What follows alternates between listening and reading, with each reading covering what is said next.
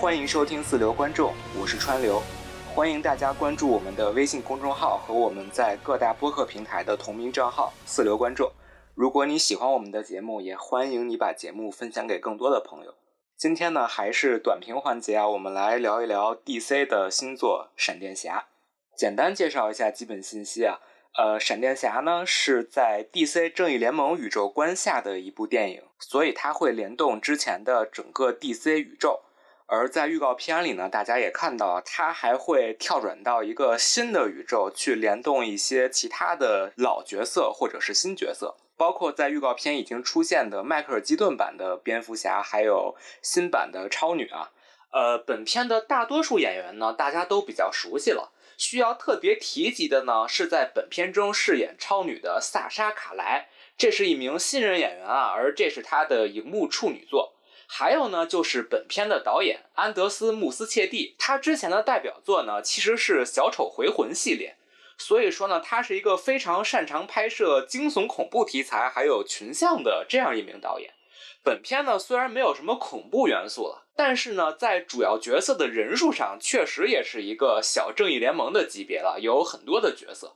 啊，那本片呢是有 IMAX 版本发行的，但是呢，并没有 IMAX 特殊画幅，所以大家呢也没有必要一定要选择 IMAX 版本去观看。同时呢，本片呢只发行了二 D 版本啊，没有强行的转至三 D，这点呢是非常值得表扬的。那之后呢，就首先还是打分和简评。那闪电侠呢，我给一个三点五星吧。在目前为止的 DC 电影宇宙的作品里呢，闪电侠其实已经是一部上乘之作了。因为说实话，这几年我对于整个的 DC 超英电影已经不抱什么希望了。但是这一部看下来呢，整体还是高于预期的。同时呢，这部其实有一个比较吃亏的地方，就是它其实是第一幕和第二幕完成的比较好，但是呢，在第三幕的高潮部分呢，有一点拉了。所以说呢，其实整个的观影体验是有点往下掉的。这个在结尾的时候就看完会觉得有一点失望。但是整体回头来看的话，我觉得至少这部电影在前两幕的完成上还是不错的。呃，同时呢，再想到整个 DC 电影宇宙目前一团糟啊，然后面临重启，然后这部片子也是不断的遭遇补拍啊，然后修改的这样一个现状，我觉得目前的这个完成度呢，确实也没有办法再奢求它什么了，所以还是给一个三点五星吧。呃，至于推荐的对象呢，我还是想推荐给 DC 粉看吧。就如果你是还是目前仍然对 DC 电影抱有一丝希望的话。这部在整个的 DC 超英电影里还是比较上乘的一部作品，特别是想推荐给对于扎导版 DC 宇宙，包括之前正联有感情的人看。呃，因为毕竟这也是秉承了正联世界观的最后一部电影了。虽然这部的谢幕谢的也不是那么的完美和漂亮，但至少还是给了之前的 DC 宇宙一个相对体面的一个谢幕吧。那之后呢，就进入剧透的具体的影评环节。因为是短评呢，所以我们还是分为优缺点去聊。首先，先说一下优点。像我刚才所说的第一点就是，呃，我觉得本片的前两幕做的是很好的。在这儿特别想说的就是本片的开场，我觉得本片的开场做的是非常好的。因为整个开场，闪电侠所面临的这场危机呢，其实是对于 BVS，就是蝙蝠侠大战超人的一次解构。我们说，在 BVS 的开场里呢，其实是蝙蝠侠以他的视角去看超人和佐德对战的时候，对于整个城市带来的一种毁灭性的打击。那这次呢，我们是从闪电侠和平民的视角去看蝙蝠侠拯救世界的时候，给整个城市带来的打击。也就是说呢，只要是站在一个相对降维的普通人的视角来看，所有超级英雄他在拯救世界的时候，伴随着都是一种对于一般人的这种毁天灭地的毁灭性打击。那从这个角度来说呢，你蝙蝠侠和超人呢，也就谁也别嫌弃谁了。你们造成的伤害其实对于普通人都差不多，所以我觉得这个是对于蝙蝠侠大战超人的一个很好的一个解构。包括闪电侠他在救助完那个女护士以后，他说了一句：“他说，我觉得我们正义联盟目前对于普通人的这种被救以后的心理辅导还是很欠缺的。”我觉得这句台词呢，也是对于所有的这种超英电影。呃，包括像刚才提到的钢铁之躯 BVS，还有包括漫威宇宙的复联啊，这些里边的这种英雄背后对于普通人造成伤害的一种解构。所以整个开场段落我觉得还是很有意思的。第二点呢，就是我觉得本片呢，它是终于完成了对于 DC 电影宇宙的一个整体性的一个强串联，而我觉得呢，它在其中很多对于 DC 系列超英电影的小致敬是很有意思的，呃，包括对于这个 DC 宇宙前作的一些复刻，比如说像是高潮段落超女和佐德像钢铁之躯里那样，就是上天入地的那种毁天灭地的那种打斗方式。呃，说到这儿呢，我想说本片的动作设计，我觉得其实也是可圈可点的。呃，包括超女啊、蝙蝠侠，还有两个闪电侠的动作设计，我觉得是比呃扎导的那些有点已经令人疲惫了的慢镜头的运用，要让我能够耳目一新的。包括它也呈现了一个和快银不一样的一种高速的表现形式。那回到刚才说的这个细节致敬上来说，除了对于目前的 DC 宇宙的致敬以外呢，还有一些对于 DC 前作的一些致敬，比如说像是对于基顿版蝙蝠侠的蝙蝠侠的战衣不会转头，这个就导致小闪在受伤以后是很狼狈的，就是躺在那。然后还有就是像关于小丑的那个笑袋的这些细节的运用，包括还有对于月亮上的蝙蝠飞船啊这些的致敬，我觉得都是蛮有意思的。呃，还有呢，就是片中其实也融了一些这种 DC 的一些老梗。呃，包括像是基顿，他说现在歌坛已经变成了一个民风淳朴歌坛式啊，这个我们大家都知道是一个梗。还有就是神奇女侠的那个真言套索梗，这个在正义联盟里当然也出现过，但是其实关于神奇女侠套蝙蝠侠的这个东西，是在很多的这种像是一些同人漫啊或者恶搞桥段里出现过的。我觉得这些整个对于 DC 的电影还有漫画，包括这些梗文化的致敬，还是挺有意思的。第三点呢，就是我觉得本片的选角和表演还是很好的。首先呢，就是本片的男主埃兹拉·米勒啊，这个人他虽然是疯了啊，但是咱们有一说一啊，他在这部片子里的表演，我觉得是相当的出色的。包括他对于两个不同状态的闪电侠的塑造，还有包括他在和他妈妈的这个时间非常短的对手戏里去展现的那种情感的细腻。可以说，他是整个人撑起了这部电影的可信度，还有这部电影的情感内核。而他的表演也真的是非常动人的。啊，另外的几个角色的表演呢，也都很出色，包括基顿版的蝙蝠侠，还有就是新人演员萨莎卡莱饰演的这个超女啊，我觉得呈现出来的效果呢，都是令人觉得比较惊艳的。还有就是片中出现的一些客串角色了，这个也确实是可以满足很多 DC 粉的一个情怀。呃，那么说完优点呢，我们再来说一说缺点。呃，接着刚才来说，第一点就是我觉得本片的特效啊，实在是有一些太五毛了，特别是影片开场的那个救婴儿的段落，还有就是高潮部分，闪电侠在时空倒流的时候出现的这个一系列的致敬的 CG。呃，其实致敬这件事儿，我们大家是很喜欢的呀。但是呢，本片出现的这些用 CG 制作出来的这些老演员们，那简直是郭敬明的绝技的特效水平。我觉得应该是没有人想看到这样的一种 CG 致敬的。包括还有就是本片的这个结尾大战啊，它整个就是在一个空地上，它没有任何和建筑物之间的这种交互啊。在我们看完了《钢铁之躯》、看完了《蝙蝠侠大战超人》、看完了《正义联盟》之后，再看这样的特效，只能是感叹这个 DC 确实是因为一步一步的票房和口碑的失利，导致了这个投资缩水。反正看的我觉得是挺令人唏嘘的，就有一种你看完那个《星球崛起二》再看第三部的感觉。就明明之前是那样的大规模，但是这样的一个超英宇宙的结尾的这样一个封关之作，却是一个这么样的小规模的这样一个大战。哎呀，这确实是让人感觉有一些遗憾了。第二点呢，就是我觉得虽然刚才说本片的表演很不错，但是本片在剧作层面呢，它的人设其实是有很大的问题的，特别是作为主角的闪电侠还有蝙蝠侠这两个角色啊。首先我们说闪电侠。片中呢，这个大闪就是我们说这个正联时间线的这个第一男主的闪电侠，他已经不再是正联里的那个青涩的初出茅庐的闪电侠了，他已经呢成为了一个成熟的超级英雄，他学会了很多新技能啊，包括像是共振，还有制造龙卷风。但问题是呢，这样一个成熟了的闪电侠，在他的个人电影里呢，感觉还是没有什么战斗力。我们回想一下尾灯版的院线版的正联啊，在结尾大战的时候，闪电侠在干嘛呢？他在打杂兵，然后他在救人。那现在成长了的闪电侠，他总应该是一个英雄了吧？你发现没有，他还是在救人。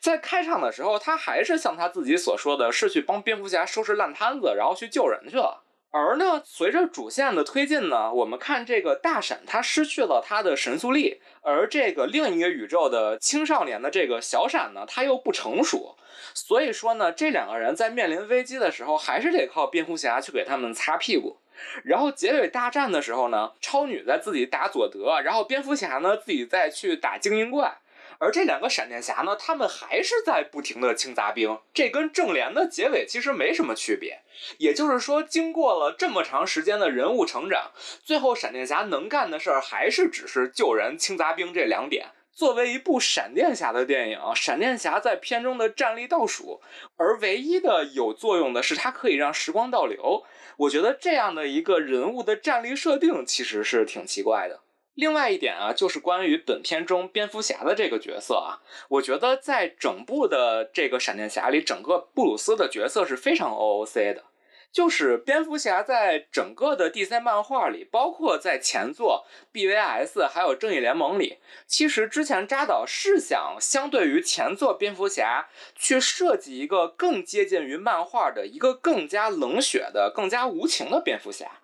蝙蝠侠在 DC 漫画里的角色，他是一个算无一策的角色，然后他始终提防着正联的所有其他人。但是在本片里呢，这个蝙蝠侠的角色，特别是大本版的蝙蝠侠，他简直是一改常态，变成了一个慈祥的老父亲啊！我觉得根据漫画里的蝙蝠侠的人设，当闪电侠跟他说他想去倒转时间的时候，可能蝙蝠侠就应该暗中在监视闪电侠，怕他搞事儿了。但是在这部片子里，大本居然是给他灌了几句鸡汤，然后就放手不管了。本片里的这个边闪关系，简直像是漫威宇宙里的钢铁侠和小蜘蛛的关系的一个翻版，但实际上这个人物关系不应该是这样的。还有呢，就是有一个我很想吐槽的一点，就是尾灯版的正联有一个饱受大家吐槽的，就是那个蝙蝠侠最后驾着战机无脑的冲向了一群杂兵，大家就说怎么蝙蝠侠已经降智到这种程度了。然后这部里呢，基顿版又来了一次，就是我驾着飞机去自杀式的冲锋了。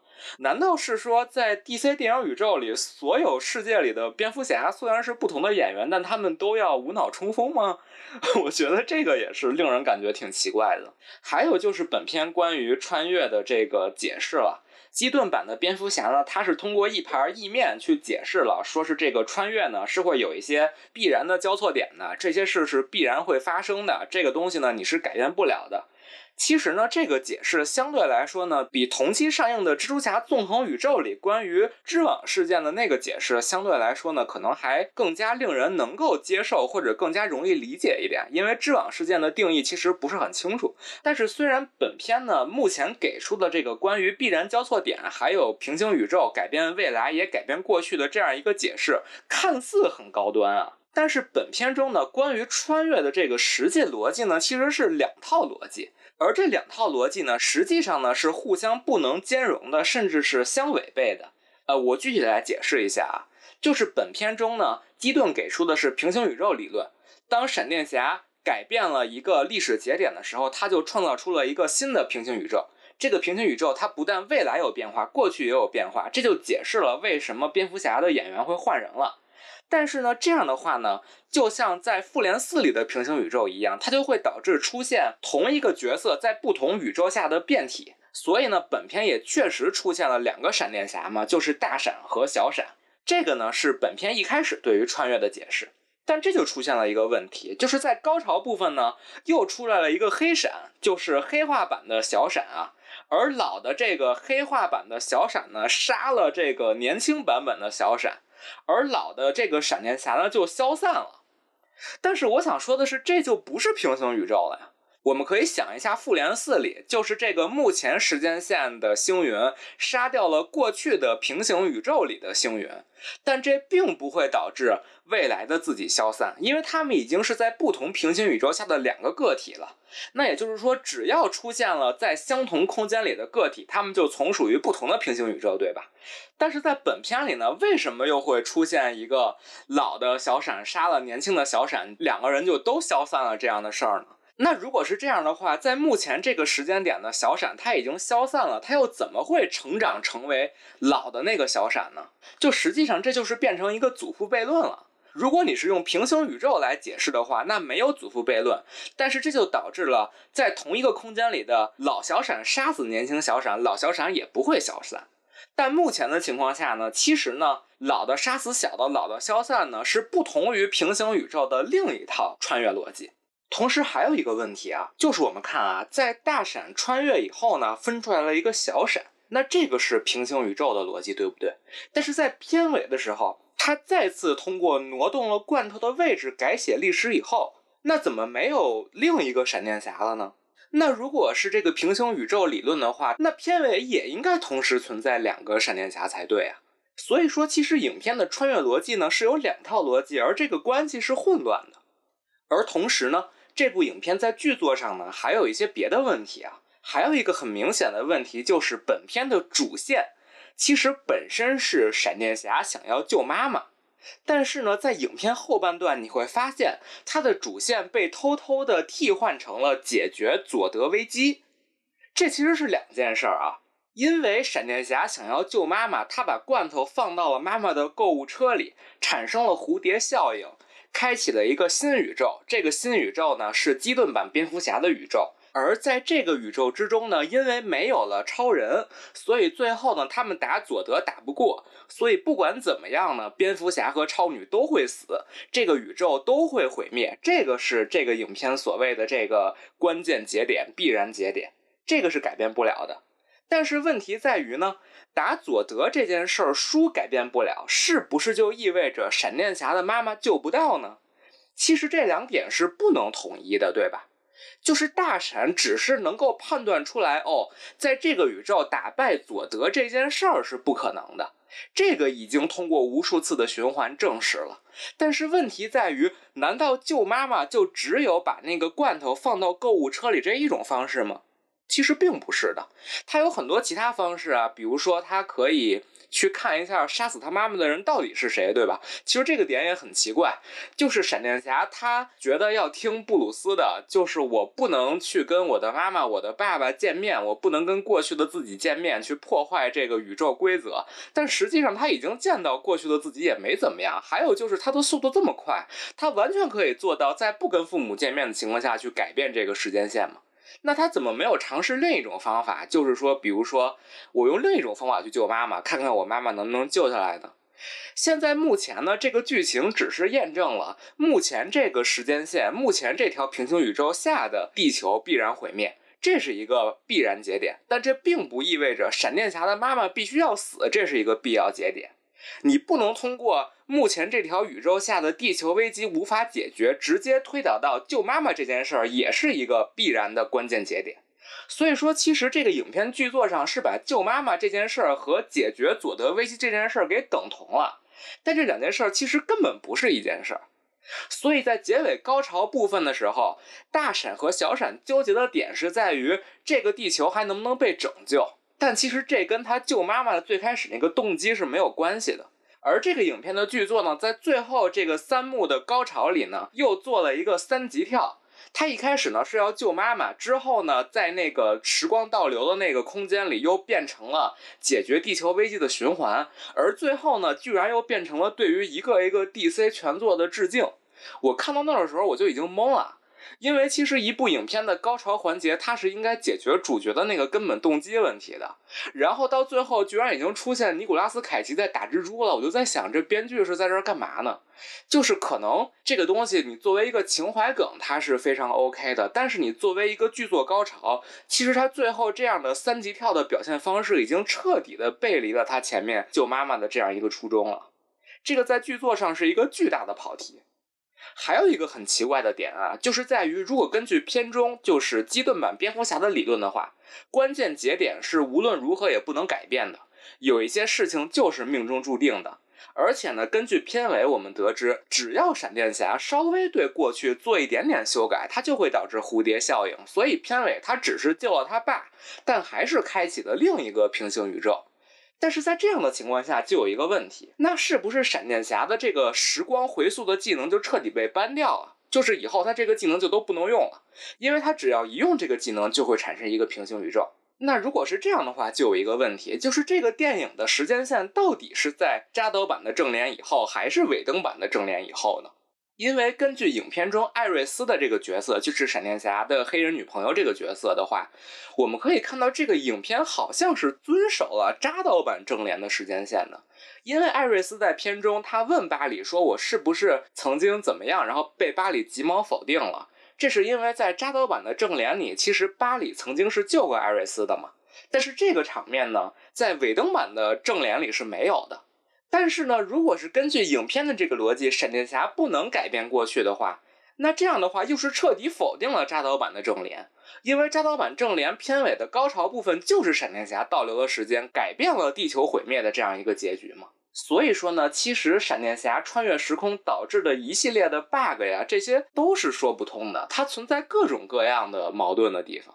我觉得编剧呢，可能也根本就没有想把这件事给讲清楚吧。但不管怎么样呢，就是片中这个关于穿越的这些设定啊，真是越想让人觉得呢，就越糊涂。然后最后我想说的一点呢，就是我看完这个闪电侠以后啊，真的感觉还是挺唏嘘的，特别是跟漫威去相比。因为我们说呀，其实闪电侠有很多设计都是挺出色的，但是呢，悲哀就悲哀在于呢，他们已经被漫威用过了。最典型的就是片尾闪电侠去错宇宙，到了乔治克鲁尼版蝙蝠侠宇宙的这个梗。